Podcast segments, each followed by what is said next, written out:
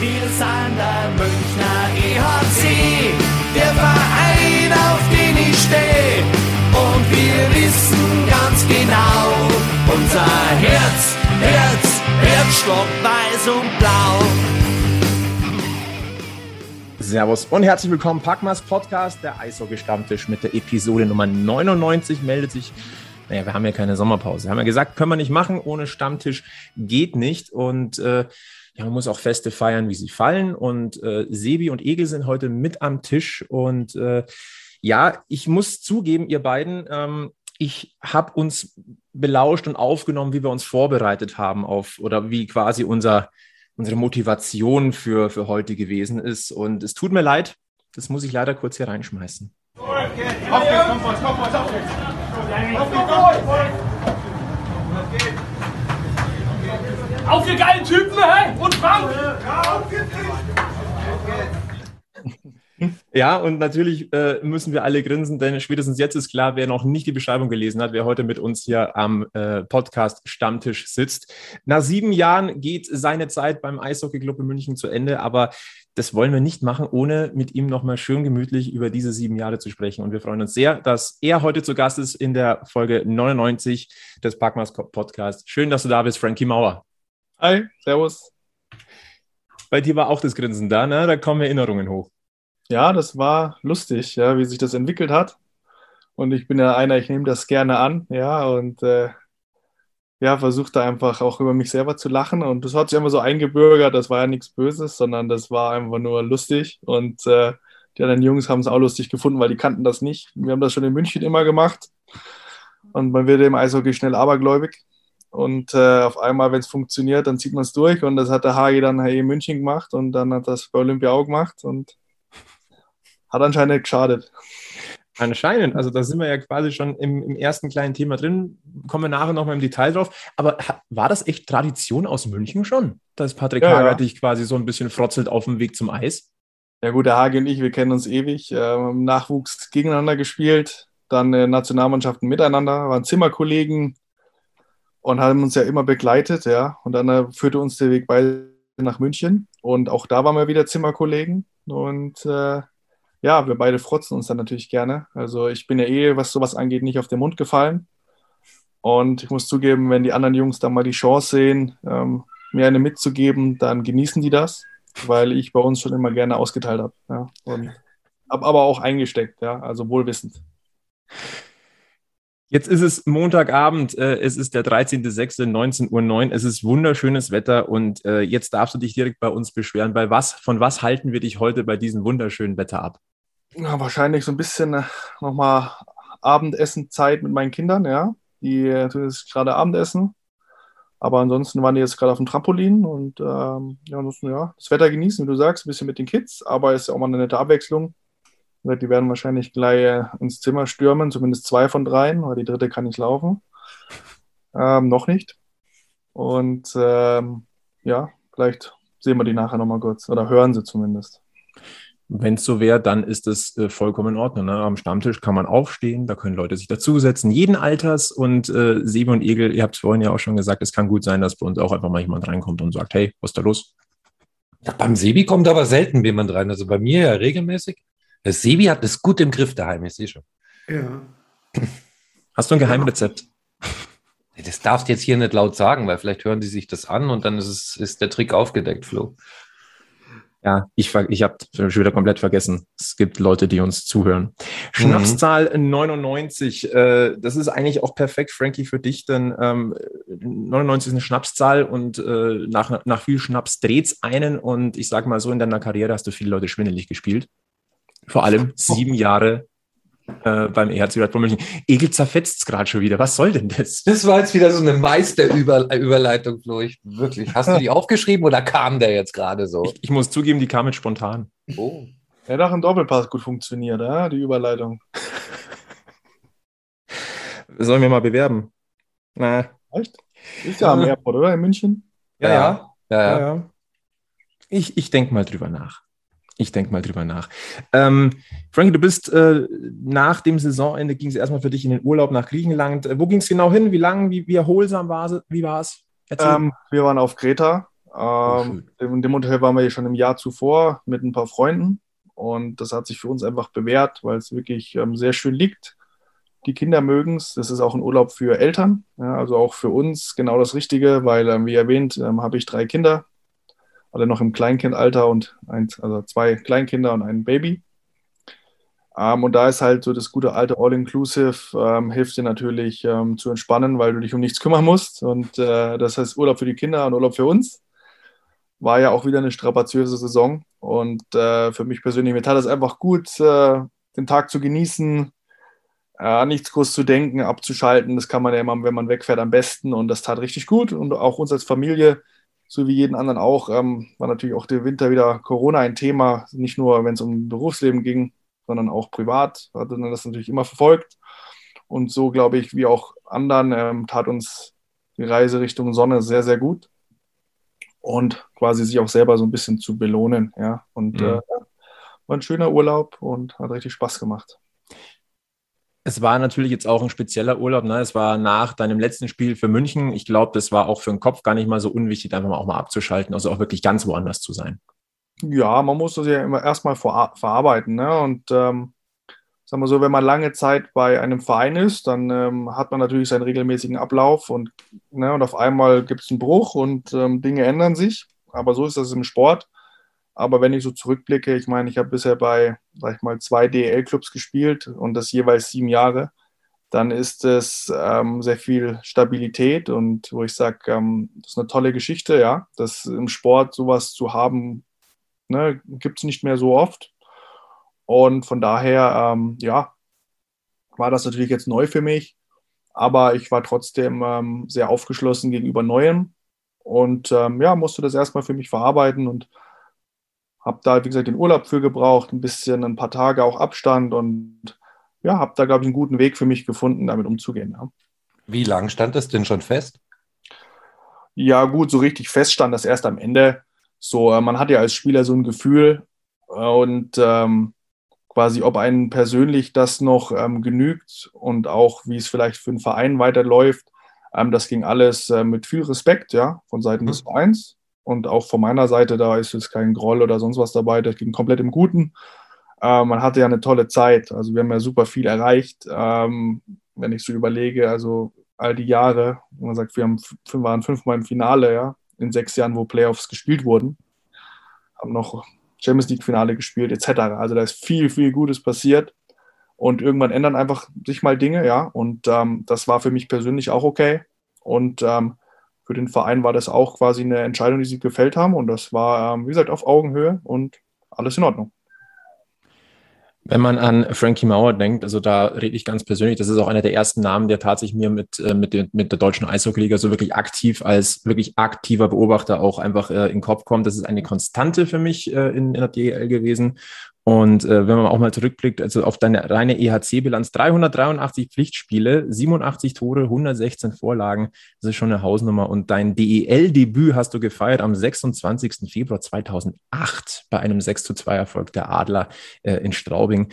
Ähm, 14 Jahre einfach auch schon mal Profi sein, ähm, das, da muss man auch, ich glaube, da ist man auch dankbar dafür. Ja, klar. Ich meine, wenn du jung bist, willst du unbedingt Profi werden, ne, im Nachwuchsalter, dann kommst du dahin Du weißt gar nicht so richtig, was dich erwartet, weil du darauf gar nicht so vorbereitet bist. Ähm, was man natürlich als Kind nicht so wahrnimmt, sind die Vereinswechsel, ja, die doch häufiger stattfinden, als einem das lieb ist. Und ja, wie schon eingangs erwähnt, also ich meine, im Großen und Ganzen blieb ich davon eigentlich verschont, was ähm, wahrscheinlich auch für mich spricht und dass besonders zwei Vereine immer viele mir gesehen haben. Und äh, dafür kann man nur dankbar sein. Es waren zwei Top-Vereine und ähm, die immer den Anspruch haben, Meister zu werden. Und dann ist es natürlich schön, wenn man auch dem Anspruch des Vereins Genüge tut und sie auch immer mit dir planen. Und ähm, von daher bin ich schon sehr stolz auf all die Jahre, weil leicht ist es nicht, weil in diesen Teams hast du immer viel Konkurrenz, musst dich immer durchsetzen und das heißt, dass du auch andere ausstichst. Und äh, von daher blicke ich jetzt erstmal auf diese Zeit zurück und bin dafür sehr dankbar. Heute wollen wir vor allem zurückblicken auf deine Zeit am Münchner Oberwiesenfeld. Du bist 2015 nach München gewechselt und ähm, das war natürlich schon Du hast dich perfekt verabschiedet von Adler Mannheim mit der Meisterschaft. Ich glaube, den, den, Abschied hätte man nicht besser hinlegen können. Mhm. Äh, das tatsächlich auch in der Nähe von München äh, in Ingolstadt äh, den, den Titel geholt. Und ähm, ich sag mal so, ähm, als du angefangen hast in der deutschen Eishockeyliga, war München noch Zweitligist. Also war schon wieder ein paar Jahre leider von der Landkarte verschwunden. Äh, wir haben es oft gesagt, die Tradition in München war immer äh, schnell hoch, schnell Meister, schnell weg. Ähm, jetzt, da war München langsam so wieder so langsam anklopfen. Und ähm, während der Zeit hat sich aber der Standort München natürlich auch verändert. Es hat sich sehr viel getan. Und äh, mich würde interessieren, ähm, so in diesen Jahren, ich sag mal so 2010 bis 2015, wo du auch bei den Adler Mannheim warst, wie hast du den Standort München damals wahrgenommen, der dann ja wieder neu erstmal auf die äh, DEL-Landkarte gekommen ist? Ja, gut, also ich meine, damals habe ich ja bei den Adlern gespielt und äh, da waren, sind ja die München dann aufgestiegen und waren, glaube ich, was, wie hieß es, der beste Aufsteiger, oder? Den Gleich mal Pre-Playoffs, ja, das hat es damals ja. davon noch nicht gegeben. Genau, und ähm, gut, man hat natürlich immer, wenn man wieder einen Aufsteiger hat, den beäugt man natürlich erstmal kritisch, ja. Gerade vielleicht im ersten Moment auch den Standort München, ja, weil du natürlich, wie du es eingangs gesagt hast, ne, schnell oben und schnell wieder weg. Das waren Probleme, die, glaube ich, ähm, es lange Zeit gab und ähm, die aber dem Standort München nie so gerecht wurden, ja. Und von daher war das eher so ein bisschen mit Distanz zu sehen. Ja, also für mich war das ja aber eine Mannschaft, gegen die ich gespielt habe und die sind halt jetzt da. Habe das aber jetzt nicht so wahrgenommen. Und München hat ja auch eine lange Eishockey-Tradition und ähm, nur vielleicht unter verschiedenen Namen. Und ähm, das hat sich in den letzten Jahren grundlegend geändert. Und aber damals, ähm, gesagt, war das einfach eine Mannschaft wie jede andere für mich. Und die waren halt neu. Und dann ist es am Anfang spannend, weil, oh, kennt man nicht. Wobei ich habe schon in der zweiten Liga gegen München gespielt. Es hat immer Spaß gemacht. Und äh, ja, so kam das. Also das war eher sehr, ja, sehr basic. Also ich habe da nicht irgendwie große Gedanken, sage ich mal in Anführungszeichen, verschwendet, sondern ich habe einfach gespielt, ja, und war halt ein neuer Standort. Der sich dann äh, natürlich durch den Einstieg von Red Bull ähm, grundlegend gewandelt hat. Und äh, dann kam dein Schritt 2015 äh, nach München. Ähm, was waren so die Beweggründe damals, äh, diesen, ja wirklich, wo ja noch viele Fragezeichen einfach auch gewesen sind? Wie entwickelt sich das weiter? Ne? Da wurde was komplett neu auch aufgebaut. Ähm, wie, wie, wie war das damals, dieser Schritt von München, äh, von Mannheim nach München? Du, ich war schon äh, in Mannheim, sag ich mal, war ich ja lange und war auch quasi ja von dort mehr oder weniger im Nachwuchs gespielt. Ich kannte nichts anderes und ich hatte so ein bisschen das Gefühl, ich trete auf der Stelle und ich brauche einen neuen Impuls, ja. Und ähm, muss auch zugeben, hatte ein bisschen Angst davor, weil wenn was Neues, dann geht man ja aus seinen gewohnten Gefilden raus. Ja? Und das ist ja für jeden im ersten Moment immer sehr unkomfortabel. Aber irgendwie ähm, hat sich der Christian Winkler sehr ins Zeug gelegt und sich sehr, sehr bemüht und mir einen Weg aufgezeigt. Und ich war sehr offen dafür, weil ich gesagt habe, ja, warum denn eigentlich nicht? Ja? Und ich hatte jetzt München, war dann in, zu dem Zeitpunkt schon eine Mannschaft, die oben mitgespielt hatte. Red Bull ist gerade eingestiegen, sie waren im Umbruch da ist viel passiert und ähm, ja, es war einfach eine interessante Gelegenheit, ähm, vielleicht was Neues zu sehen in einer Mannschaft, wo ich mich beweisen konnte. Ähm, weil zu dem Zeitpunkt lief es dann in Mannheim auch nicht so gut oder auch nicht so, wie ich es gerne gehabt hätte. Aber ähm, ja, einfach, sie gaben mir ein gutes Gefühl, viel Vertrauen und dann hatte ich schon relativ früh München unterschrieben. Und einfach mit diesem befreit sein konnte ich dann auch sehr gut aufspielen. Also tatsächlich ab dem Moment, in dem ich in München unterschrieben hatte, ging es in Mannheim für mich steil bergauf. Ähm, und habe dann die Saison wirklich sehr, sehr gut gespielt und auf auch sehr gute Playoffs gespielt und hatte das dann so beendet. Also tatsächlich hat mir die Initialzündung die Unterschrift in München gegeben und auch das Gefühl, was mir vermittelt wurde. Und das ist halt dann wieder, worüber man immer spricht, ähm, wie wichtig einfach so Vertrauen ist und das Gefühl, richtig gewollt zu sein. Und das ist im Sport viel wert. Und ja, und dann bin ich natürlich mit einer Meisterschaft im Gepäck, aber einem sehr, sehr guten Gefühl nach München zu kommen.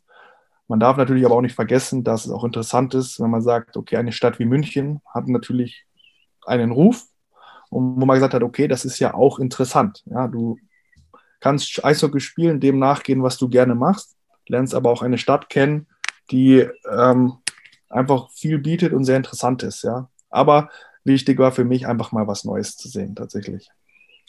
Einen Namen hast du gerade reingeworfen, äh, Christian Winkler. Ähm, eine der Konstanten im Münchner Eishockey-Kosmos, das muss man mal ganz deutlich sagen. Und äh, wir haben es uns nicht nehmen lassen. Wir haben auch mal angeklopft bei Christian Winkler, was er denn darüber denkt, dass du heute hier bei uns äh, am, am, Stammtisch sitzt. Und natürlich haben wir eine kleine Nachricht von ihm bekommen also. und äh, die wollen wir dir natürlich nicht vorenthalten.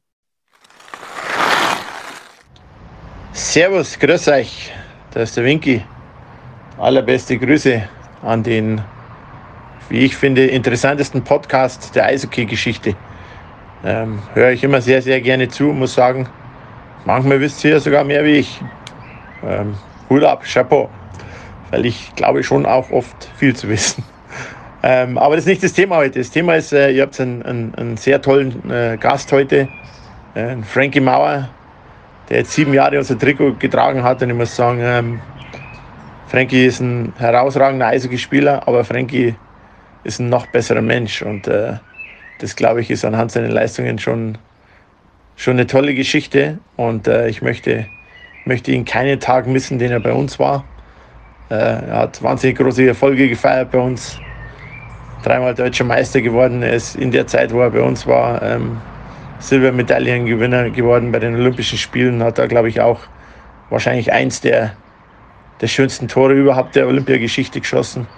Ähm, und wenn ich an Frankie denke, dann, dann fällt mir immer eine Situation äh, sofort ein und das ist das Halbfinale damals gegen Köln, als Köln kurz vor Schluss 4-4 äh, ausgeglichen hat, nachdem wir schon 4-2 geführt haben.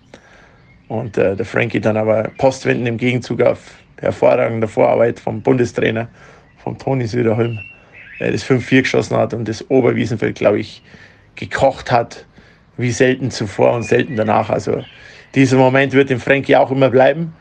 Ähm, unsere Wege werden sie jetzt wahrscheinlich, sage ich jetzt einmal, trennen. Wahrscheinlich sage ich deswegen, weil ich Frankie immer gesagt habe, ähm, bei uns steht eine, eine Tür offen ähm, auch abseits des Eises, äh, weil gute Menschen behält man gerne immer um sich herum. Aber ich glaube, der Frankie ähm, ist noch zu jung, um seine Schlittschuhe jetzt an den Nagel zu hängen. Aber ich bin mir sicher, Frank, irgendwann werden wir uns auf der langen Eishockey-Straße an irgendeiner Ecke noch mehr treffen. Mir war es ein wirkliches Vergnügen mit dir und ich möchte einfach so sagen, wie es bei uns so gesagt wird, vergelt's Gott für alles und einen schönen Abend wünsche ich euch miteinander. Das war Christian Winkler. Und ich glaube, recht viel, er hat uns viele, viele Ansatzpunkte gegeben, über die wir heute, glaube ich, noch reden. Ähm, aber ähm, ich glaube, eine, eine wichtige, du hast es gerade gesagt, eine wichtige Persönlichkeit ähm, mit dem Aufbau, was in München passiert ist, auch für, die, für deinen Schritt äh, nach München. Ähm, 2015, der Einstand in München. Ähm, ich habe mir mal die Kaderliste rausgeguckt, mit wem du denn damals hier nach München gekommen bist. Und da sind Namen dabei, die kennt man heute hier noch in München. Äh, natürlich weiß natürlich der Meisterkader war der erste, aber da sind so Namen dabei. Maxi Kastner zum ersten Mal im Profikader, ein Andy Eder das erste Mal im Profikader, Toni Söderholm haben wir schon gehört. Mit dir zusammen kam auch ein gewisser Danny Austin-Birken, ein Keith O'Coin, ein Jason Jeffrey ähm, ein David Leggio danach auch noch in der Saison und im Verlauf der Saison noch ein Conny Abelshauser. Also ähm, da wurde schon äh, die Basis gelegt für das, was in München in den nächsten Jahren äh, passiert ist. Äh, welche Erinnerungen hast du denn an dieses erste Münchner Team, in dem du gespielt hast? Ja, wie gesagt, es war unfassbar spannend, weil alles war neu für mich und äh, ja, du lernst natürlich auch neue Teamkollegen kennen und bist nicht der, der alteingesessen ist, sondern du bist der Neue. Ich meine, wobei in dem Jahr waren eigentlich fast alle neu. Also das hatte mir das ein bisschen erleichtert. ja, aber ähm, war natürlich spannend. Ähm, leider habe ich mich ja relativ früh in der Saison auch schwer verletzt und habe nicht so viel gespielt, war dann gar nicht so nah dran. Da waren eher die Physiotherapeuten meine besten Freunde, die mich da gehegt und gepflegt haben monatelang. Aber irgendwie, ähm, wie gesagt, die Saison für mich war dann sehr, sehr kurz, aber unfassbar intensiv. Ich hatte so viel Spaß am Eishockey, wie ich es gar nicht beschreiben kann. Also ich bin jeden Tag so gerne an die Halle, ich vergesse es niemals. Bin einfach so gerne an die Halle gefahren und habe da jeden Tag mit so viel Spaß trainiert und mit noch viel mehr Spaß gespielt. Und das ist ähm, was, was ich nicht vergesse. Ja. Es waren nicht viele Spiele. Die Saison persönlich ging für mich schnell vorbei, aber die Teamkollegen waren einfach super. Und wie wir da einfach zusammengewachsen sind, aus, sag ich mal, einfach vielen neuen, in Anführungszeichen, Einzelkämpfern, ja, wo jeder seinen Platz sucht, einfach ne, zu einem Team, einer Mannschaft, die, wo noch gar nicht absehbar war, was da in Zukunft heranwächst, ja. Und was uns dann über Jahre stark gemacht hat. Und auch wenn ich daran denke, an die Teams, die dann danach oder darauf folgend waren sich daraus gebildet haben, kriege ich noch Gänsehaut, weil jetzt, wo wir jetzt auch ein paar Jahre nicht mehr gewinnen konnten, ich greife jetzt ein bisschen vor, aber merkst du einfach, wie besonders dieses Team war und in Anführungszeichen, wie leicht uns Gewinnen gefallen ist. Also das war was, was ich dann auch die Jahre danach nicht vergesse, aber jetzt auf das erste Jahr gesehen, da hat sich das ja erst entwickelt. Ich glaube, wir waren bis Weihnachten sechster, siebter, achter Platz. Und dann ab Januar fing dann an alles, wo auf einmal das mehr und mehr funktionierte und wo wir auch uns immer besser gefunden haben. Dann irgendwann durfte ich auch eingreifen und durfte relativ schnell auch gleich meine ersten Tore schießen, was mir sehr viel bedeutet hat. Das erste war, glaube ich, gegen Krefeld in einem Heimspiel. Und das war für mich auch besonders, weil das das erste offizielle Tor war für meinen neuen Club, außer die Adler Mannheim. Und ja, daraus entwickelt sich dann einiges. Und ähm, was ich auch nicht vergesse, ist, dass sich dann gegen Ende der Saison einfach meine Reihe entwickelt hat oder herauskristallisiert hat, die mich begleiten sollte und mit denen ich bis heute ein gutes Verhältnis habe und äh, mit denen ich ganz ehrlich, wo ich sage, wenn mir einer sagen würde, was sind deine liebsten Reihenkollegen, ist das ganz klar, dass ich sagen muss, mit dem Dominik und mit Mats, das äh, wird uns auch immer verbinden, weil das war, sag ich mal, Liebe auf den ersten Blick. Wir haben alle Eishockey gleich gespielt und es hat harmoniert und wie gesagt, ich hatte so einen Spaß und dass wir dann noch ein paar Jahre zusammenspielen konnten, war einfach klasse. Und dass wir das aber im ersten Saison quasi mit dem Titel krönen konnten und den ersten für, sag ich mal, den neuen gegründeten Verein, das ist ja auch was, das nimmt dir keiner weg. Und auch das war besonders. Also da waren viele Sachen, die sich da äh, entwickelt haben, die mir da auf jeden Fall im ersten Jahr auch schon im Gedächtnis bleiben. Da blicke ich mal zu den Kollegen von Radio Wiesenfeld, die Reihe Mauer, Kabun, ja. Christensen. Da geht's Herz auf, oder? Ja, ja, ich habe äh, tatsächlich lustigerweise jetzt im Vorfeld am Wochenende im Biergarten mit ein paar Leuten gesprochen. Und äh, einer hat gemeint, das Erste, was mir zu Frankie Mauer einfällt, sind Kahun und Christensen. Ähm, von daher, ja, die, die Reihe hat ja, hat ja schon Eindruck hinterlassen und äh, hat viel, viel Spaß gemacht. Und äh, auch, wo, wo du so ja. den Kader vorgelesen hast, ganz ehrlich, Flo, das war natürlich auch eine Top-Mannschaft. Ne? Gut, das wusstest du natürlich in dem Moment nicht. Aber da hat sich viel einfach entwickelt. Also die Leute haben genau gepasst für das, was sie spielen sollten. Und auch der Trainerstab hat gepasst. Und einfach, wir haben einfach gespielt und du hast gemerkt, die Mannschaften, die wir hatten, wir haben einfach Spaß gehabt zu spielen. Es hat einfach funktioniert. Und man kann so ein bisschen Parallelen ziehen zu Tampa Bay Lightning. Ja? Also, wenn ich die jetzt sehe, wie die die Playoffs spielen und wie die die Spiele gewinnen und oft im letzten Drittel und immer so, die können jedes Spiel gewinnen und das einfach schafft so Parallelen zu dem, wie dieser Run, den wir hatten. Mhm. Ja? Wo ich gemerkt habe, das ist original das, die müssen sich so fühlen oder halt jetzt, ich weiß das ja, oder wie die oder wir, ne, wenn wir das wissen, quasi so ist das, ja, dieses Teamgefühl, einfach wenn du weißt, du kannst gewinnen. Und das ist unbezahlbar. Und das wird mich immer auch mit diesen Teams verbinden.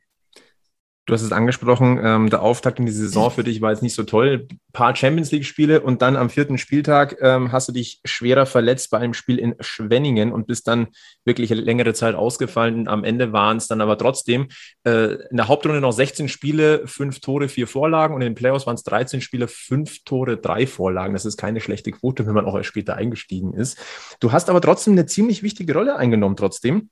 Und da erinnere ich mich nämlich ganz gerne. Da haben wir uns nämlich damals in der Redaktion von Münchner Merkur und TZ gesehen. Du warst zusammen mit Aloysius, nämlich der Botschafter der Hockey Halleluja Spiele in der Münchner Olympiahalle.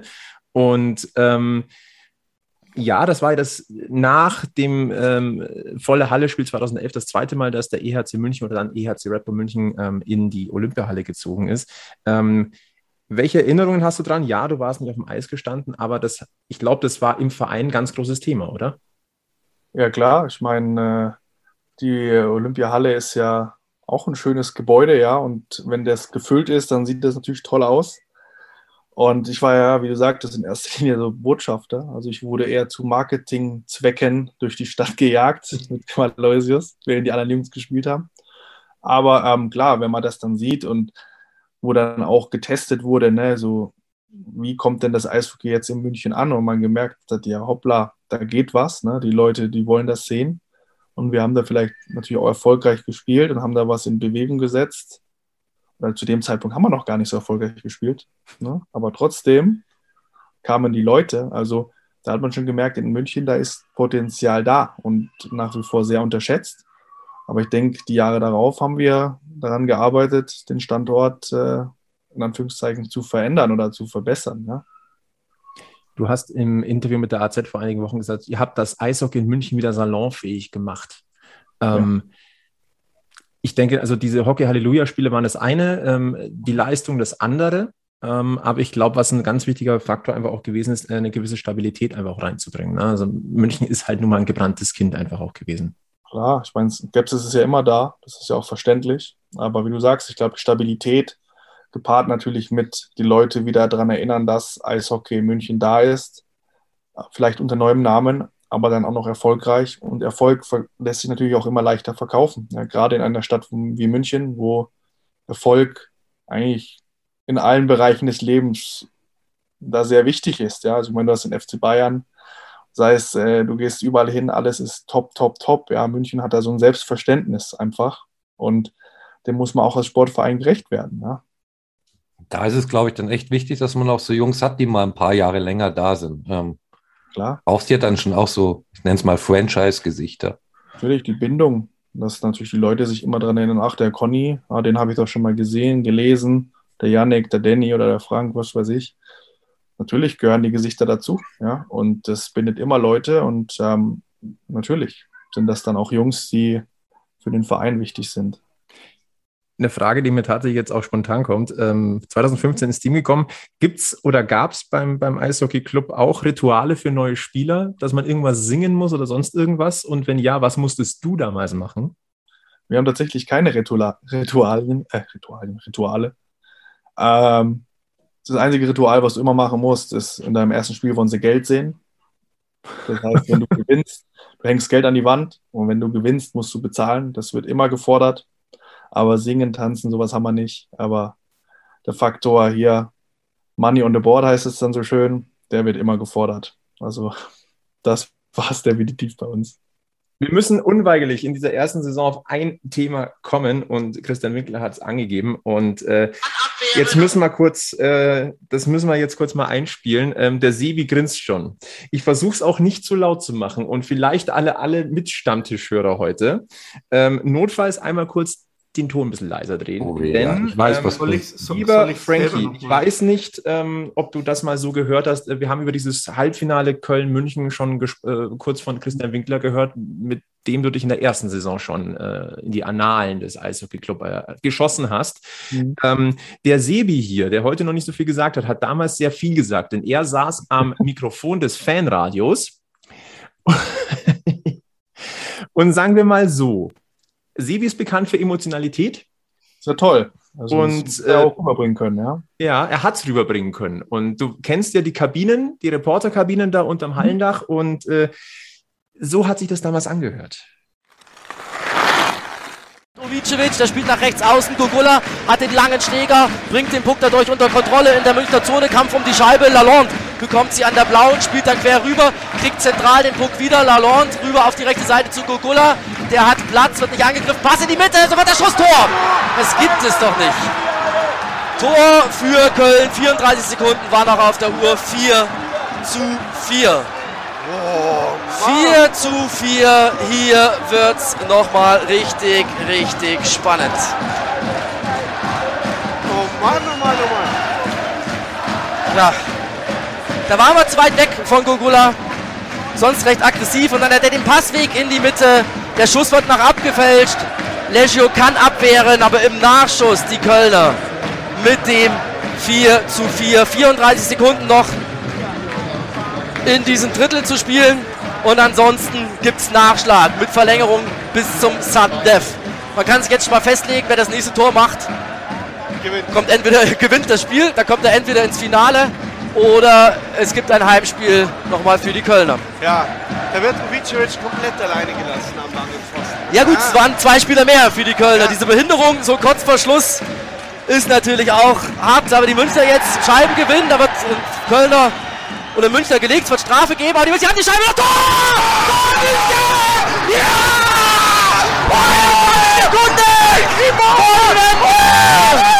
Ich glaube, ich glaub, Söderholm war das hier. Mauer, Mauer.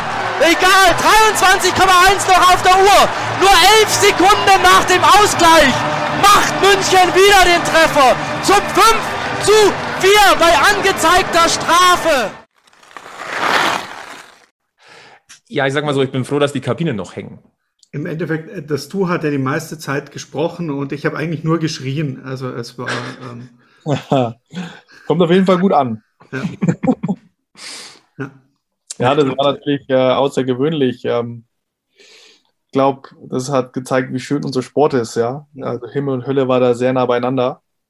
Und natürlich, dass es dann vermeintlich das Tor für den Finaleinzug war, war natürlich Wahnsinn, dass du kurz danach nur noch 20 Sekunden hast und dann weißt, es ist im Finale, das war irgendwie die ganze Szenerie, war natürlich wie gemalt, ja, muss man im Nachgang sagen. Also, ja, ich bin natürlich stolz darauf, dass ich derjenige war, der es über ins, oder ins Tor drücken durfte. Also es ging alles so schnell.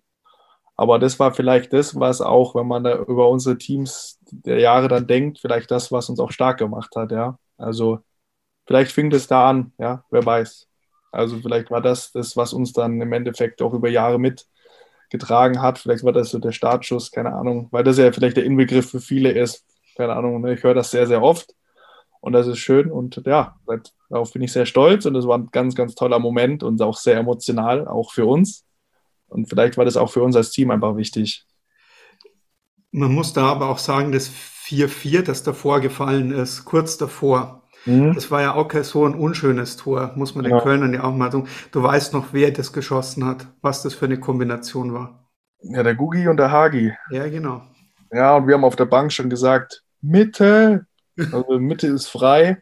Ja. Und aber klar, ich meine, auf der Bank hast du vielleicht nochmal besser den Überblick. Die Jungs in dem Moment, glaube ich, waren noch, noch sehr müde. Mhm. Und dann dieser Schusspass an den Pfosten und dann bleibt er halt genau liegen ne? und äh, der drückt ihn rein. Aber wir haben es von der Bank schon alle gesehen. Wir gesagt, ah, Mitte, Mitte. Aber dann war es zu spät. War auch gut gespielt von den mhm. zwei.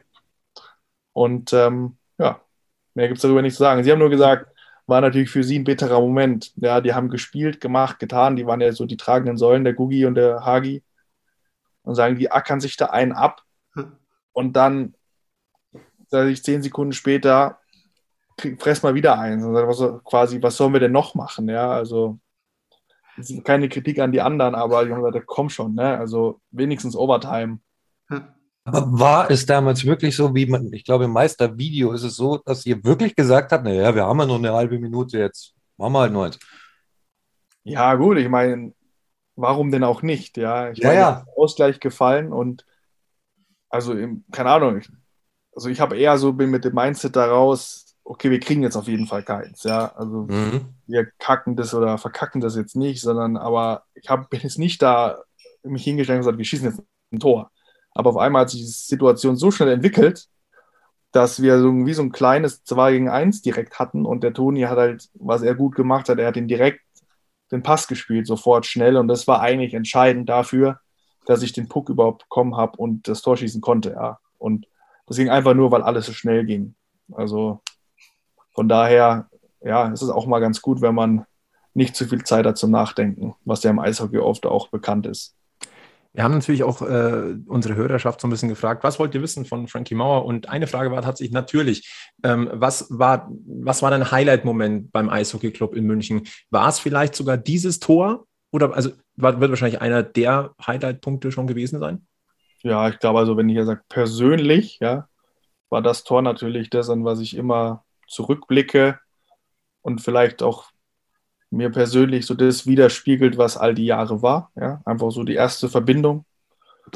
Und auch weil es mein erstes Jahr war, irgendwie hat das den Weg geebnet für alle weiteren. Also das war jetzt persönlich mit Sicherheit ein ganz, ganz toller Moment. Ja? Wenn man jetzt die Titel außen vor lässt, war das natürlich ein Highlight, ganz klar weil das äh, Stichwort Meistervideo gefallen ist, äh, da hattet ihr auch mit den Physiotherapeuten viel Spaß. Also ich sagte, da war so eine gewisse Rasuraktion. Also das mit dem Thema vorhin, was du gesagt hast, deine besten Freunde im ersten halben Jahr waren die Physios. Ja, also aber generell, das sind äh, gute Jungs gewesen, der Mike und der Tim. Also der Mike ist nicht mehr da, aber der Tim ist auch ein Urgestein, der ist immer noch da. Und wir haben echt einen guten Draht.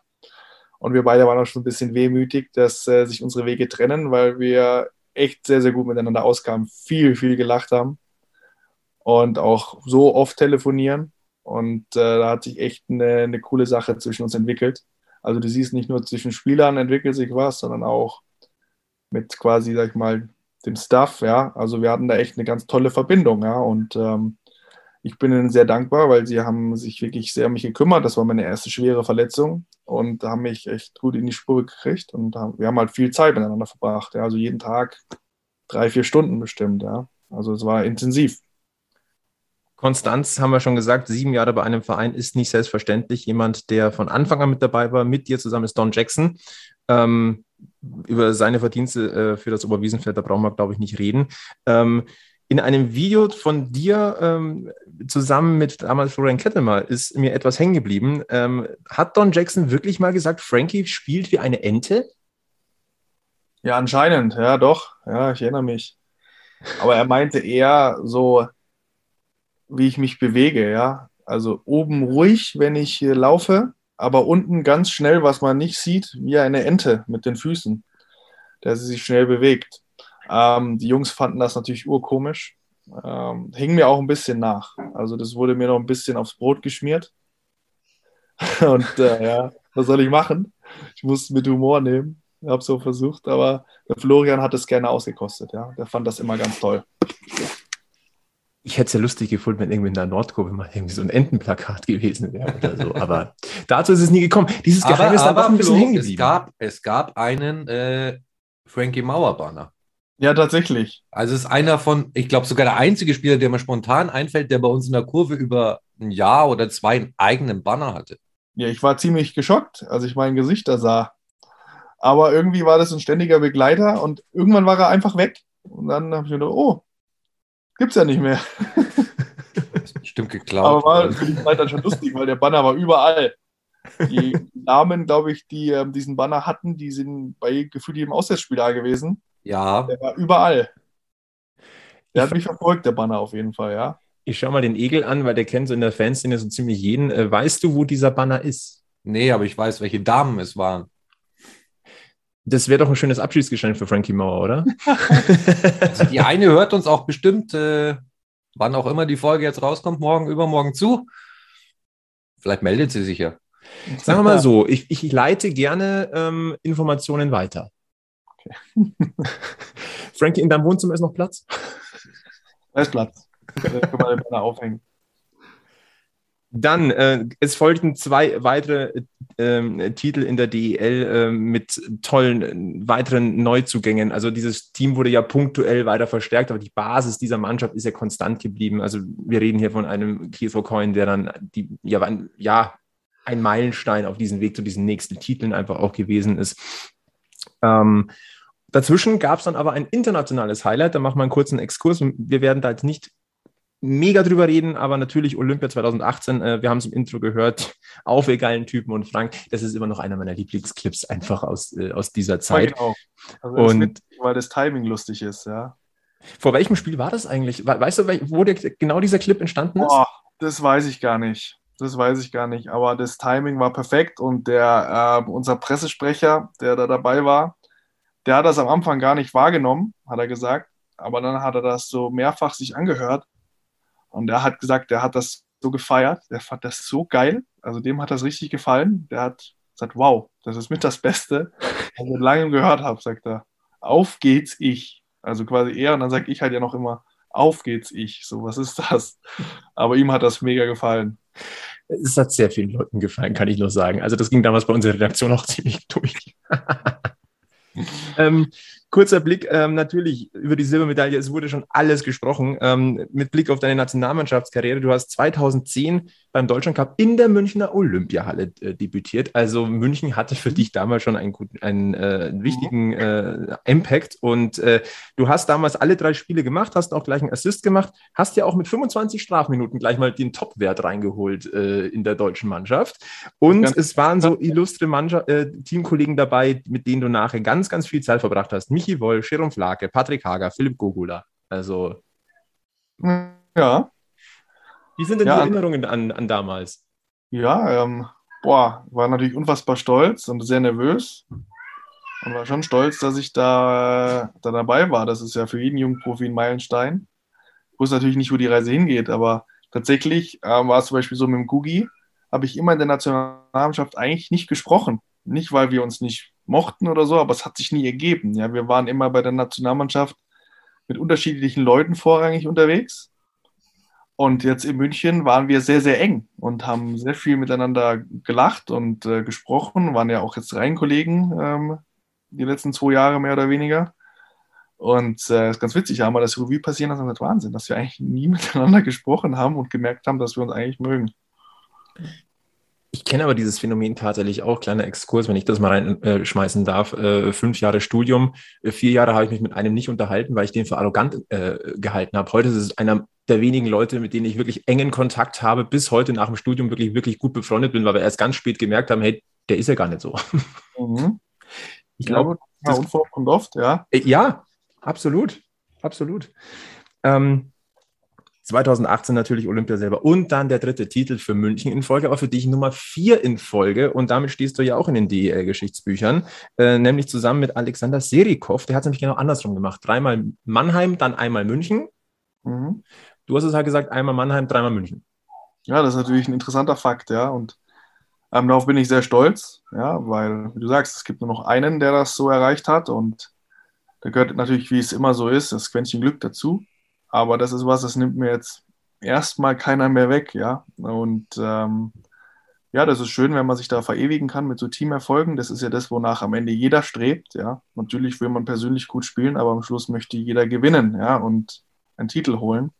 Es gibt genug Größen, denen ist das zum Beispiel nicht vergönnt gewesen, auch nur einen zu holen. Und ich hatte die Chance, gleich viermal zu gewinnen. Und keine Ahnung, hatte sogar die Möglichkeit, ich weiß nicht, sogar, ich glaube, sieben DL-Finals zu spielen was jetzt auch nicht wenig ist. Und ähm, dann Olympiafinale, Champions League-Finale und Oberliga durfte ich auch noch gewinnen mit Heilbronn damals. Also das ist schon, wo ich sage, rückblickend, ähm, ja, lief es ziemlich gut für mich, also bis jetzt. Ein Spieler, dem wir es jetzt von Herzen wünschen würden, dass er quasi mit dir aufschließt, wäre jetzt Matthias Niederberger. Der hat seine Meisterschaft mit Berlin geholt, jetzt kommt er nach München. Hm. Kann hm. sich jetzt jeder ausrechnen. Der Flo hat schon Pläne. Ah, okay. Dafür kann ich jetzt nicht so viel sagen, ob ich das dann so toll finde, aber. ja, da müssen wir gleich nochmal drüber reden, Frankie. ähm, zu diesen ganzen Erfolgen kommt natürlich auch das Champions League-Finale 2019. Äh, das ist äh, für den Münchner Eishockey-Kosmos, aber natürlich auch äh, für die Mannschaft natürlich und die Organisation eine großartige Sache gewesen. Leider ja verloren gegen Frölunda. Ähm, welche Erinnerungen hast du denn an die Champions League-Spiele mit München und wie siehst du jetzt persönlich diese Wertigkeit und Wichtigkeit tatsächlich der Königsklasse? Ja, gut. Ich meine, am Anfang der, der Wettkampf per se hat er am Anfang einen schweren Stand aber hat sich ja auch sehr nachhaltig entwickelt, ja. Und das ist ja dann auch immer das. Und ich empfinde den Wettbewerb als sehr wichtig, ja, weil man auch sich international misst. Du merkst, ähm, der wurde jedes Jahr verbessert und verfeinert. Und jetzt spielst du ja wirklich gegen die Creme de la Creme Europas, außer Russland. Ja. Aber du spielst gegen Top-Vereine. Du hast eigentlich nur Meister des jeweiligen Landes, Vizemeister und nur wirklich dann noch Drittplatzierten, also top, top. Und ähm, ja, ich meine, wir sind dann ins Finale eingezogen. Ähm, und das war für uns auch der Augenöffner, ja, also warum machen wir uns denn in Deutschland immer so klein? Also warum ist das denn nicht möglich? Ja, jetzt ist zum Beispiel meine große Tochter reinspaziert. Kann ich dir helfen? Nein. Nein? Okay. Liebe Grüße. Ist schon wieder, ist schon wieder weg. Und ähm, ja, wo auch gesagt hat, wir können doch gegen die Top-Teams in Europa gewinnen, ja, und sind nicht schlechter. Und ähm, das, ich glaube, jetzt ja letztes Jahr ja auch. Ich meine, wir hatten eine mit der schwersten Gruppen meiner Meinung nach der gesamten CHL, ja, und haben richtig gute Clubs ausgeschaltet auf dem Weg ins Halbfinale. Und ich denke, wenn wir komplett gewesen wären, hätten wir auch eine reelle Chance gehabt aufs Finale und das zu gewinnen, ja. Und das ist ganz, ganz wichtig, dass wir uns vor Augen halten, dass in Deutschland gutes Eishockey gespielt wird, sehr gutes, und dass die Teams mehr als konkurrenzfähig sind und dass man auch mit dem Mindset reingeht, dass wir den Titel holen können. Ich denke, wir haben das jetzt zweimal gezeigt. Wir haben jetzt tatsächlich als deutsche Mannschaft die einzige bisher, die immer so weit kam. Und auch das spricht natürlich für die Qualität, die wir hier in München haben. Und das ist, ja, ich denke, das ist ein toller Wettkampf. Und ich hoffe, dass da deutsche Mannschaft den Titel auch mal holt. Dann kam die Corona-Zeit 2020. Ihr, wart ja richtig gut in Form, ihr habt die Hauptrunde gewonnen. Ähm, eigentlich war die Vorfreude auf den Playoffs groß. Äh, und dann wurde diese Saison abgebrochen und es ging in eine Geistersaison mit einer für München oder für alle Mannschaften so langen Vorbereitung auf die nächste Saison wie noch nie. München hatte das Glück, äh, paar Turniere spielen zu können. Ähm, und äh, ich glaube, es war nicht die ein, es war nicht die einfachste Saison auf ganz, ganz vielen Ebenen. Ähm, für uns positiv Packmas ist entstanden in dieser Zeit, in dieser ewig langen Sommerpause, weil wir drüber reden wollten. Äh, was ist denn jetzt? Und Eishockey, da muss man doch drüber reden. Ähm, aber diese Zeit, glaube ich, war so gut für, wie für jeden Spieler was, äh, was immens Schweres. Ähm, mit welchen Gedanken blickst du da zurück? Gut, ich meine, das ist ja für jeden sag ich mal, gerade in meinem Alter so der erste Einschnitt in deine Freiheit gewesen, dass du auf einmal nicht mehr machen kannst, was du willst, nicht mehr dahin gehen, wo du willst, wann und was auch immer. Das war ja für uns alle eine neue Situation. Das kannten ja sonst nur Menschen, die in der Kriegszeit geboren und gelebt haben, ja, oder vielleicht noch zu DDR-Zeiten, dass da Einschnitte waren, aber jetzt so meine Generation, sagen wir mal, die Generation unbedarft, ja. So quasi, das ist alles klar. Ich kann alles machen, was ich will. Kannten das ja nicht. Und äh, das war erstmal ziemlich seltsam. Ja. Also am Anfang, okay, bleib daheim, darfst nicht raus. Was ist das überhaupt? Was entwickelt sich da? Und dann natürlich, wie mein Eishockeyspieler oder Profis oder Sportler sind ja genauso Familienmenschen wie alle anderen, war es natürlich irgendwie eine schwierige Situation ähm, vor allen Dingen privat, aber auch dann, wo sich das dann bei uns auf den Beruf niedergeschlagen hat. Oh, findet eine Saison statt? Können wir überhaupt oder nicht zum gewohnten Zeitpunkt einfach das haben, wie wir es ja kennen? Das war schon äh, seltsam und wir haben uns dann, wir hatten das Glück, wie du schon gesagt hast, dass ähm, Red Bull uns die Möglichkeit gegeben hat, dass wir einen normalen Trainingsbetrieb haben können, dass wir was haben, worauf, was quasi, warum wir morgens aufstehen, weil andere Vereine, die haben das nicht offerieren können. Da waren die Jungs daheim und haben nichts gemacht, ja, oder haben halt trainiert, aber wir hatten nicht diesen Alltag, den wir hatten. Wir haben gespielt, wir hatten Turniere, wir haben aber trainiert, wir haben, wussten aber halt nicht, wann es losgeht und diese Unwissenheit. Dann hieß es ja, spielen wir überhaupt eine Saison? Wann geht's los? Wie geht's los? Wir waren schon erleichtert, als dann das Signal kam, dass wir eine Saison spielen werden und dass es dann diesen Magenta Cup gibt. Das war schon eine große Erleichterung. Aber ansonsten waren wir ja auch eigentlich mehr oder minder bis November oder so on hold. Ja? Also quasi unser Leben in Zeitlupe. Zumindest beim Sport war das dann äh, eine völlig neue Situation. Vor allem auch ohne Zuschauer. Ähm, was am Anfang komplett seltsam war, weil man es ja noch nicht kannte. Aber wo man tatsächlich einfach sehr, sehr schnell irgendwie das hinnimmt und dann so spielt. Aber wenn man dann merkt, wenn die Fans wieder da sind, das ist natürlich ein Unterschied von Tag und Nacht. Also da wird einem zum ersten Mal klar, wie viel Energie Fans bringen und wie wichtig das, also die Fangemeinde für den Sport generell sind. Ja, also Sport ohne Fans, das funktioniert nicht. Ja, das, da geht viel verloren und die Sportkultur lebt davon. Und das wurde vielen Sportlern, glaube ich, da so richtig ähm, klar. In der abgelaufenen Saison kamen die Fans zurück. Ja, es gab noch mal eine Phase, da war wieder äh, Schicht im Schacht leider. Mhm. Ähm, aber hinten raus waren die, ähm, die Hallen voll. Für dich war es ja dann, äh, wie wir jetzt wissen, die letzte Saison am Oberwiesenfeld. Du hattest plötzlich auch eine, eine andere Rolle im Team, nicht mehr so die Zentrale. Ähm, du, bist, du hast mal als Verteidiger ausgeholfen. Mhm. Zeichnet aber wieder mal das Bild aus, was wir eigentlich haben. Ein, ein, ein Spieler, der sich einfach in den Dienst der Mannschaft stellt. Mit Unterzahl ähm, warst du auch äh, aktiv. Ähm, wenn man mal so zurückblickt, also Verteidiger Frank Mauer, wie, wie komisch war das? Also am Anfang war es total seltsam. Er, hat, er kam schon mal auf mich zu und hat gesagt, du, wenn Not am Mann ist, ähm, kannst du oder du wirst Verteidiger spielen. Also so kam er zu mir. Und dann gesagt, okay. Und dann war erstmal ich so ein bisschen ungläubig. Und dann kam tatsächlich der Tag, wo uns ein bisschen die Verteidiger ausgingen. Da hat man, ja, ich weiß gar nicht, wie das war. War das in Berlin? Also, ich weiß es gar nicht, das erste Spiel. Ähm, ja, du bist ja Verteidiger. Und der Gugi aber auch als Verteidiger aufgestellt. Aber ich war dann derjenige, der übergeblieben ist. Und er hat zu mir gesagt, ja, du kannst gut rückwärts laufen, so quasi dich überläuft keiner und kannst das und schaffst du schon. Und am Anfang habe ich gesagt, Jungs hinten, ihr müsst mir helfen. Also, keine Ahnung, wie das hier läuft, weil man muss sich ja vorstellen, ich mache mein Leben lang, spiele ich im Sturm und da sind gewisse Automatismen. Ja, wenn du den da und da kriegst, guckst du automatisch nach diesen Optionen und du weißt, was du machen musst. Ja, aber als Verteidiger für mich, ich war in Situationen, die ich so nicht kannte. Ja, und natürlich unter Druck, Mitspieler, der an mir ist, nicht viel Zeit und auch mit dem Wissen, wenn ich jetzt hier einen Bock reinhau, dann, dann ist der Weg zum Tor kurz. Ja, also das war erstmal eine kleine Findungsphase.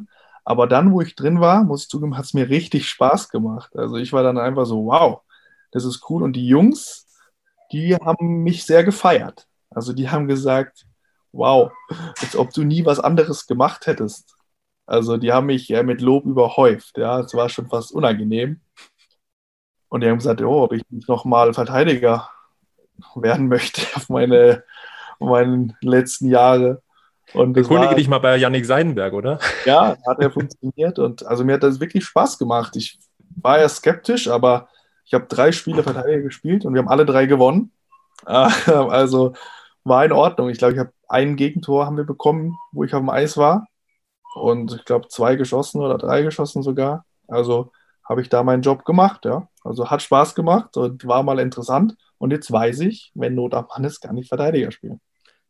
Eine Option für die Zukunft, um die Karriere noch lang fortzusetzen? Boah, ich weiß nicht, ja. Also ich merke halt so, weil ich ja läuferisch sehr gut bin, ist das definitiv als ein Asset, der als Verteidiger sehr hilft, weil du nicht so viel Schlittschuh laufen musst wie als Stürmer. Und wenn du dich einschalten willst und einen Stürmer schlägst, in der, also Richtung Offensive, bist du natürlich vorne immer gefährlich, was der Zach Redman ja auch zeigt. Das macht ihn ja auch stark zum Beispiel weil er sich eben das Gefühl hat, wann er sich einschalten kann. Und dadurch, dass ich ja auch ein sehr guter Läufer bin, würde sich das offensiv schon bestimmt lohnen. Und hinten würde ich jetzt sagen, habe ich ähm, dadurch, dass ich ja auch, wie schon erwähnt, gut Schlittschuh laufen kann, jetzt keinen Nachteil. Ähm, also geschlagen hat mich da jetzt keiner und ähm, habe auch viel geübt dann und habe auch nach dem Training oft nochmal ein bisschen extra Einheiten gemacht, um ein paar Sachen zu testen, damit ich mich sicherer fühle. Und hat, ja, wie gesagt, der Yannick hat mir vor allen Dingen geholfen und der Conny, wie ich was machen muss und wie sie wechseln, weil die wechseln anders als das Stürmer. Also ein paar Dinge, die einfach ein bisschen anders laufen. Nicht die Welt, aber war interessant einzutauchen. Ich habe gesagt, du, ich hätte auch noch weiter Verteidiger gespielt. Also war okay für mich.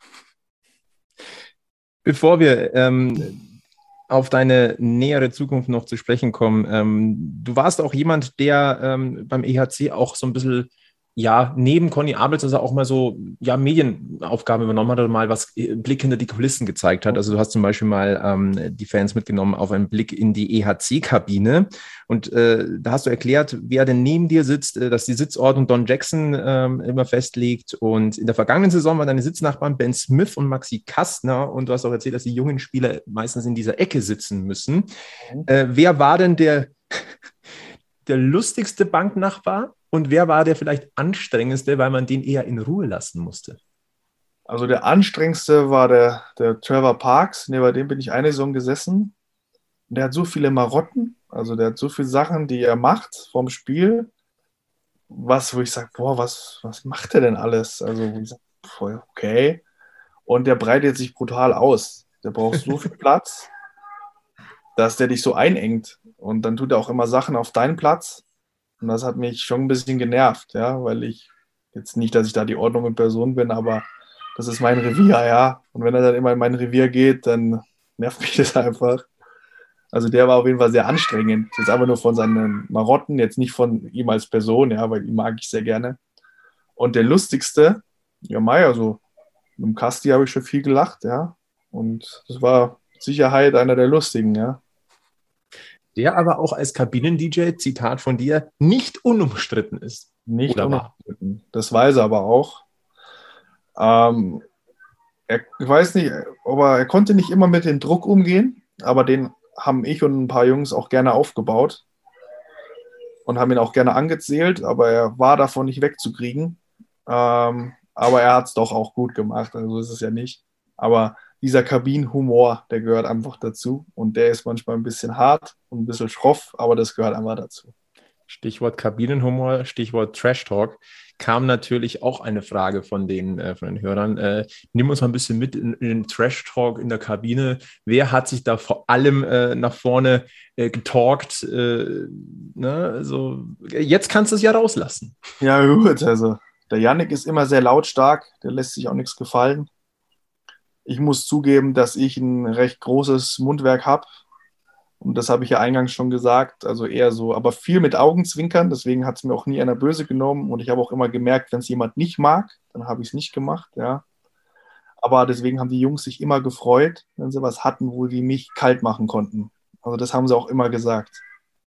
So, also das tat denen schon gut, weil ich war halt schon jemand, der auch gerne immer einfach lustige Sachen gesagt hat. Aber da gibt es genug andere gesagt. Der Yannick, der Conny, ähm, da ist überall, da kommt von allen Seiten Trash Talk. Ja, da gibt es dann auch die ruhigeren Jungs, vielleicht wie der Ben Street, der redet jetzt nicht so viel, aber da kommt ab und zu auch mal harsche Sachen. Dann hat es natürlich eine richtig gute Wirkung. Ja, also da ist schon, also war viel los von allen Seiten, bunt gemischt und deswegen mochte ich auch unsere Mannschaft sehr gerne. Also da war auch keiner einem irgendwas irgendwie böse, sondern alles mit Humor und ähm, auf definitiv mit viel Respekt auch voreinander. Ja, auch wenn mal Trash Talk da war, aber das hat jeder gespürt, wie das gemeint war. Gab es auch jemanden, den man definitiv mit sowas nicht behelligen durfte?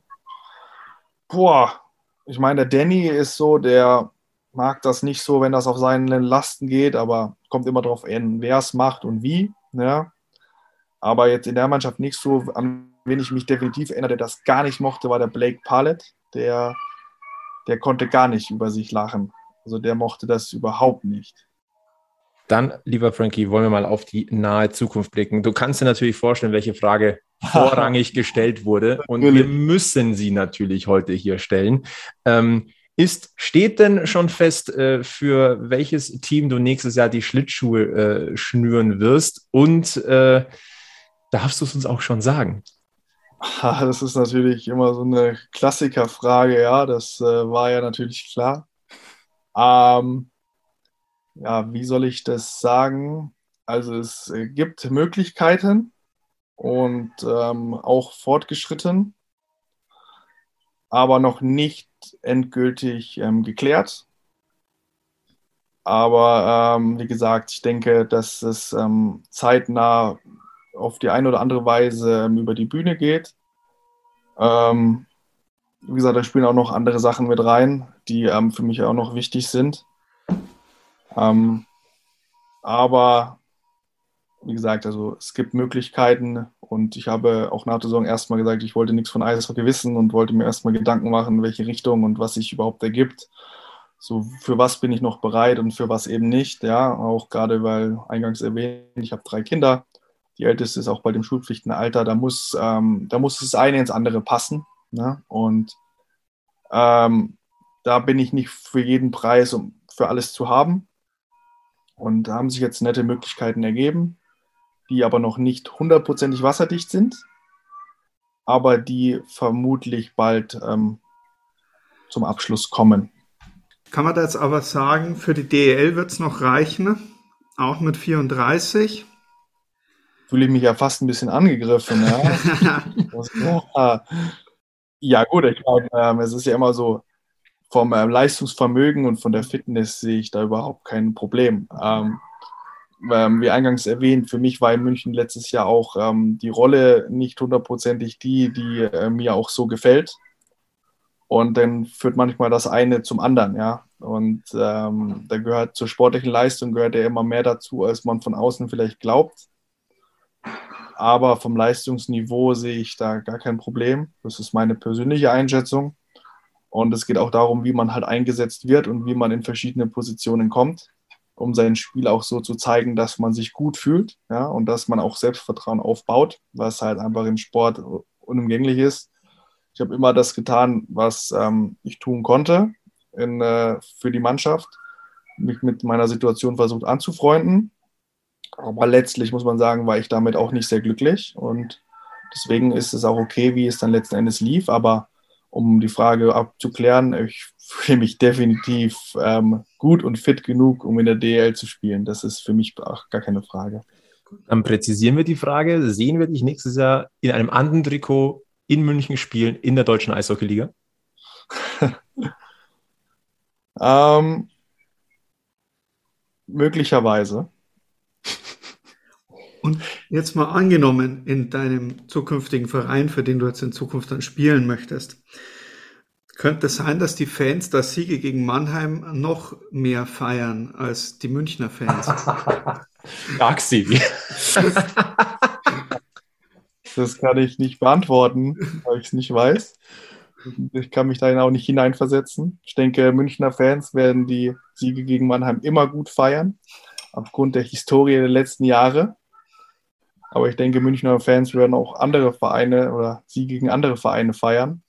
Und äh, von daher kann ich deiner Einschätzung nicht viel mehr hinzufügen. Aber man Aber kann uns nicht vorwerfen, wir hätten es nicht versucht. Ja, gut, ich meine, darauf war ich ja eingestellt. Das ist ja nur fair und das ist okay. Ja, das ähm, gebietet ja einfach die Sache. Ähm, es ist natürlich immer schwer, über Sachen zu reden, weil ich war auch noch nie so in der Situation, in der ich jetzt bin. Es ist aber okay für mich. Und ähm, wie erwähnt, da waren jetzt verschiedene Sachen, die auch zusammenpassen müssen. Und die Sachen haben sich jetzt ergeben und es hat sich jetzt quasi auf die eine oder andere Option quasi ähm, angenähert. Und ich bin äh, damit auch okay. Und ähm, ist aber schwer zu sagen, weil im Sport sich einfach vieles sehr, sehr schnell auch noch verändern kann. Und da will ich einfach vorsichtig sein. Ähm, das ist nicht, dass ich es nicht jetzt einfach sagen würde, aber ich bin einfach sehr vorsichtig, weil ich nicht ähm, selber in eine Falle tappen möchte. Ja, da möchte ich mich vielleicht selber auch ein bisschen schützen. Das ist auch absolut verständlich. Ähm, es kamen ganz viele Fragen natürlich in der Richtung, aber auch so, äh, wir wissen ja, dass du in München heimisch geworden bist über die letzten sieben Jahre. Ähm, ich glaube, alle deine drei Kinder sind in München geboren. Das heißt, äh, München hat mittlerweile auch einen Stellenwert bei euch. Ähm, ich glaube, ich äh, habe auch gelesen, dass dein Bruder Andreas auch nach München gezogen oh. ist. Mhm. Hat ja auch mal höherklassig Handball gespielt, habe ich gesehen.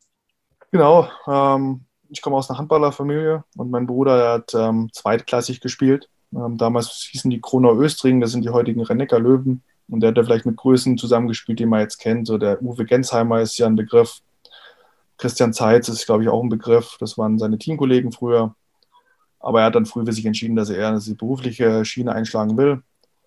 Und ähm, ja, er kam ein paar Monate vor mir nach München und äh, ich bin ihm quasi gefolgt. Und er hat einen Sohn und der ist auch in München geboren. Und ähm, ja, so kam das. Und da kam nämlich dann natürlich auch die Frage, geht so ein bisschen in die Richtung, ähm, bleibst du mit deiner Family in München oder, oder, gehst du nur für einen anderen Verein temporär wohin oder wirst du gemeinsam mit deiner Familie dann zu dem neuen Standort ziehen? Ja, also wir haben äh, uns sehr schwer getan mit der Entscheidung, weil München auch unser Zuhause weg von zu Hause geworden ist, ja, natürlich. Es war eine sehr intensive Zeit. Wir kamen zu zweit und gehen quasi zu fünft, ja. Ähm, wir haben uns entschieden, dass wir langfristig eher äh, in Richtung Heimat gehen. Also das ist Heidelberg. Also Heidelberg, die Ecke, da wollen wir uns orientieren. Ähm, einfach nur, weil da auch Familie ist, da sind unsere Freunde und weil wir gemerkt haben, mit drei Kindern kommst du oft an deine Grenzen, weil du nur vier Arme hast, ja. Und äh, das ist einfach eine Hilfe. Und wir haben da Anschluss und das passt da für uns. Und dafür haben wir uns jetzt entschieden, ungeachtet dessen, was äh, der sportliche Trigger ist. Ähm, aber für uns haben wir das auch so entschieden. Aber der heiße Draht nach München, der wird ähm, nicht vergehen. Dann halten wir fest, äh, langfristig wird das Ziel deine Heimatregion sein. Zu welchem Zeitpunkt, äh, mit welchem Arbeitgeber, sei mal dahingestellt. Aber das ist das Fernziel, das genau. euch gesetzt Darauf haben wir uns jetzt erstmal verständigt und ähm, das wollen wir auch so umsetzen. Das war ein Prozess, es war nicht leicht, ähm, weil wir uns sehr wohlfühlen, weil unsere Kinder hier Anschluss haben. Aber ähm, es war eine Entscheidung, die wir immer wussten, die natürlich im Profisport ähm, passieren kann. Und so es gehört dazu. Und die haben wir jetzt mit bestem Gewissen getroffen. Und ähm, ja, so haben wir nun entschieden. Was nimmst du mit aus deiner Münchner Zeit? Und jetzt reden wir mal nicht über Sportliche, sondern so über das Münchner Gefühl, sage ich mal. Was, was war ein Schock für dich vielleicht sogar, als du hier angekommen bist? Ähm, und was nimmst oder und was hast du jetzt aufgesaugt, so äh, was du vielleicht mitnimmst? Du, ähm, was ich, eigentlich geschockt hat mich gar nichts. Ähm, und keine Ahnung, was nehme ich aus München mit? Ich weiß nicht, ich sage einfach, München hat mir und meiner Frau sehr viel gegeben Lebensglück, auf jeden Fall, auch, auch privat. Und es war einfach äh, ja, eine tolle Zeit und genau die richtige Entscheidung für uns. Ja, wir sind als Paar gewachsen, haben eine Familie gegründet. Es war unfassbar intensiv. Und München hat uns wirklich sehr, sehr viel Glück beschert. Ja, in vielerlei Hinsicht. Wir haben tolle Menschen kennengelernt, nicht nur auf dem Eis, auch neben dem Eis. Wir haben in einer wunderschönen Stadt gelebt mit vielen Möglichkeiten. Ähm, ja, und von daher gehen wir natürlich mit einem weinenden Auge, ja, aber freuen uns auch auf die Zukunft. Aber nichtsdestotrotz, ähm, wie erwähnt, ähm, wir werden der Stadt immer verbunden sein und das ist schön. Und von daher bleibt mir nichts übrig, als auch Danke an die Stadt München zu sagen, ja. Noch eine Frage, die wir in dem Zusammenhang bekommen haben, weil wir jetzt noch einen kleinen beruflichen Ausblick planen nach der Karriere. Kannst du dir vorstellen, nach der Karriere in einem anderen Bereich für den Eishockey-Club äh, oder Red Bull zu arbeiten? Ich glaube, die Frage hat sich fast ein bisschen jetzt erledigt, dadurch, dass deine neue Homebase, deine ferne neue Homebase, deine alte Heimat sein wird. Ja, also ich habe ich kann, man kann nie was ausschließen. Ja? Ähm, nichts ist für die Ewigkeit und Entscheidungen werden getroffen. Und es gibt ja auch andere Möglichkeiten, äh, mit einem Verein verbunden zu bleiben und Dinge ändern sich. Uns war jetzt erstmal wichtig, dass die Kinder Wurzel kriegen und das war der erste Kerngedanke. Und ähm, es öffnen sich immer Türen und im Sport es passieren Dinge eh immer schnell. Man kann nichts ausschließen, nur weil man an einem anderen Ort lebt, heißt das nicht, dass das eine nicht, also nicht möglich ist. Ähm, ich habe schon ein paar konkrete Gedanken. Man lernt sich auch immer besser selbst kennen, je länger man spielt. Und ähm, wie gesagt, ich habe auch parallel ewig studiert, ja. Ähm, man weiß dann, man kennt sich, lernt sich selber besser kennen und man weiß, was einem taugt, in welche Richtung man gehen möchte. Ich habe halt gemerkt, dass der Sport mein Leben ist und vor allen Dingen Eishockey und dass ich gerne im, im Eishockey verbunden bleiben möchte. Können wir auch schon eine Richtung vorstellen, ohne jetzt auch wieder zu viel preiszugeben, weil das muss ich auch immer erst so auftun.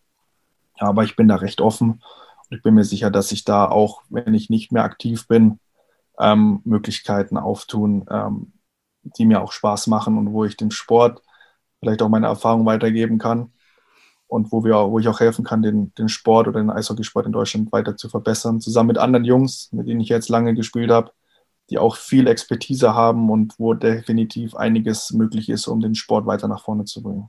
Du hast ja studiert am, an der Hochschule Wismar, ein Fernstudium gemacht, äh, hast deine Bachelorarbeit äh, geschrieben oder schreibst du noch?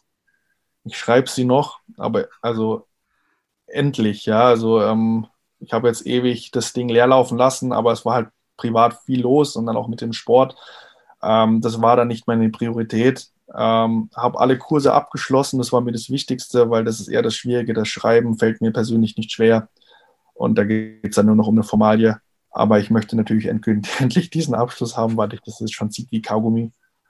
Aber ähm, wie gesagt, es war halt einfach viel los in den letzten Jahren. Und ähm, aber wenn ich es dann habe, bin ich natürlich auch froh drum. Ganz interessant, äh, das Thema war ja Entwicklung des Sports-Sponsorings und da hast du auch über den SAP-Garden geschrieben. Das ist natürlich der, auch das ganz große Thema mit einer Eishockey-Kosmos, diese neue Halle, äh, wo wir hoffen, dass wir dich nochmal spielen sehen. Na, dann halt leider nicht im Münchner Trikot, aber ich glaube, wenn du dort aufläufst, äh, auch als gegnerisches äh, äh, Teammitglied, ist der Applaus, glaube ich, der wird dir sicher sein. Ähm, eine tolle Frage zu deiner Zukunft, bevor wir jetzt wirklich dann ähm, langsam mal sicher den Deckel hier drauf machen. Ähm, du warst ja auch schon mal als TV-Experte aktiv und da hast du wirklich positives Feedback bekommen. Und da kam die Frage, kann man dich in Zukunft wieder öfter vielleicht sogar als, TV-Experte mal bewundern? Wäre das eine Überlegung?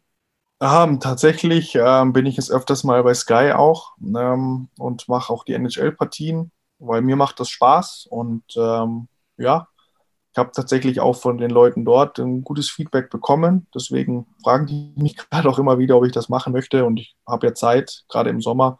Und wie gesagt, es macht mir Spaß und deswegen mache ich das gerne. Deswegen ähm, wird man mich jetzt auch noch beim Sandy Cup-Finale hören und eventuell sehen können. Und ja, ich kann mir das definitiv vorstellen, ähm, auch wenn ich nicht mehr spiele, vielleicht hin und wieder sowas mal zu machen. Ist nicht vielleicht als Vollzeit, aktuell könnte ich mir das nicht vorstellen, aber ähm, wenn ich eins gelernt habe, ist, dass mein Leben nichts ausschließen sollte. Also von da wird man sehen.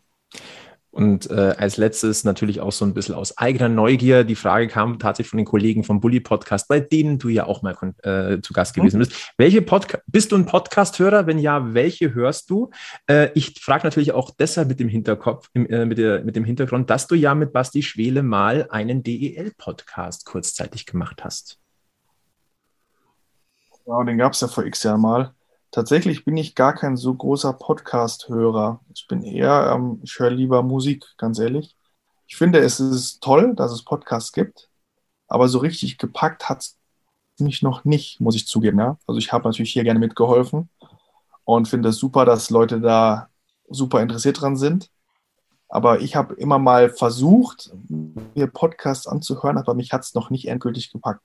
Tatsächlich waren es aber, wenn ich mal welche gehört habe, zum Thema ähm, Aktien und Aktienmarkt, ja, weil mich das ja sehr interessiert. Das ist ein kleines Hobby von mir.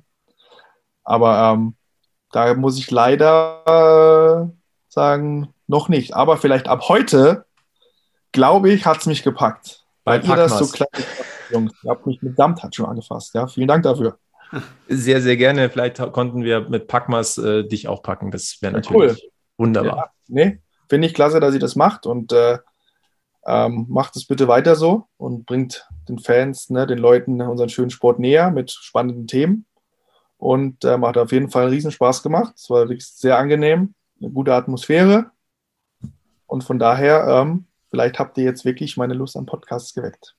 Wir hoffen es. Äh, wir können das Dankeschön nur zurückgeben. Ähm, das ist nicht selbstverständlich, äh, in diesen Sommermonaten einfach zu sagen, hey komm, da hocke ich mich mal dazu, da äh, philosophieren wir mal noch ein bisschen über die wirklich langen Jahre in München. Ähm, Frankies hat sehr, sehr viel Spaß gemacht und äh, das ist deine Chance, jetzt nochmal äh, ein paar Abschiedsworte an den Münchner Eishockey-Kosmos loszuwerden, wenn du möchtest. Na gut, da muss ich natürlich die Gelegenheit wahrnehmen. Also, ähm, liebe EHC-Fans, ähm, es war mir eine Ehre, wie man doch in Bayern so sagt, jetzt aber nicht mit Dialekt, weil das kann ich nicht und das würde falsch klingen.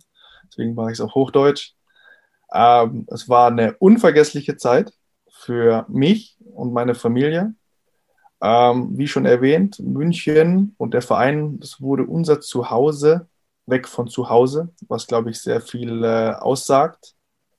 Ähm, hat immer Spaß gemacht, für euch zu spielen. Ähm, viele unvergessliche Momente.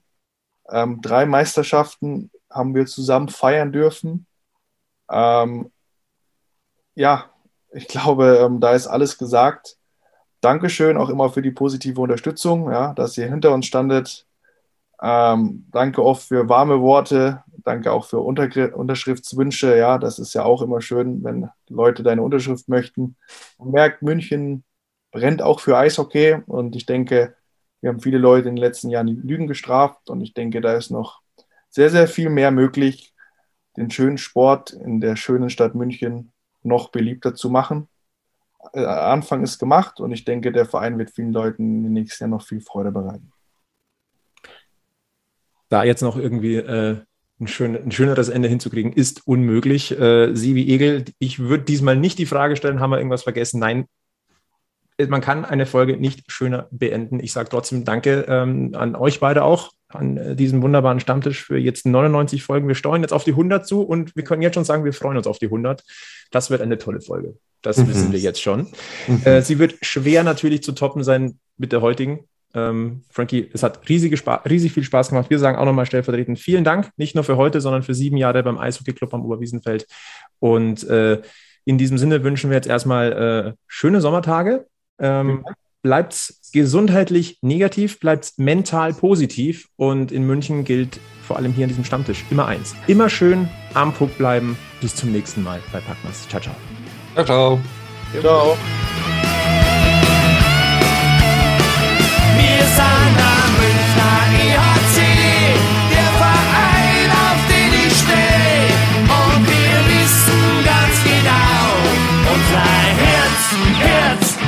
Schwarz Weiß und Blau.